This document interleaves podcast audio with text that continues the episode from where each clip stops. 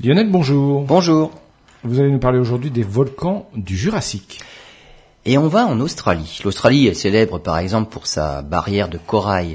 Et eh bien c'est également dans cette région au nord-est de l'Australie, dans le Queensland, qu'on trouve d'importants bassins sédimentaires riches en pétrole et en gaz. Et c'est dans cette même région que des chercheurs de l'université d'Adélaïde et d'Aberdeen en Écosse ont découvert des volcans qui datent du Jurassique, une période qui s'étend entre 160 et 180 millions d'années. Des volcans enfouis sous la surface, découverts grâce à une technique d'imagerie souterraine perfectionnée comme un scanner finalement. Les chercheurs ont pu découvrir des cratères de volcans, mais aussi des coulées de lave et des chambres magmatiques profondes. À l'époque du Jurassique, ces volcans étaient en activité et leurs éruptions crachaient de la lave et des cendres chaudes dans ce qui sera plus tard le Queensland.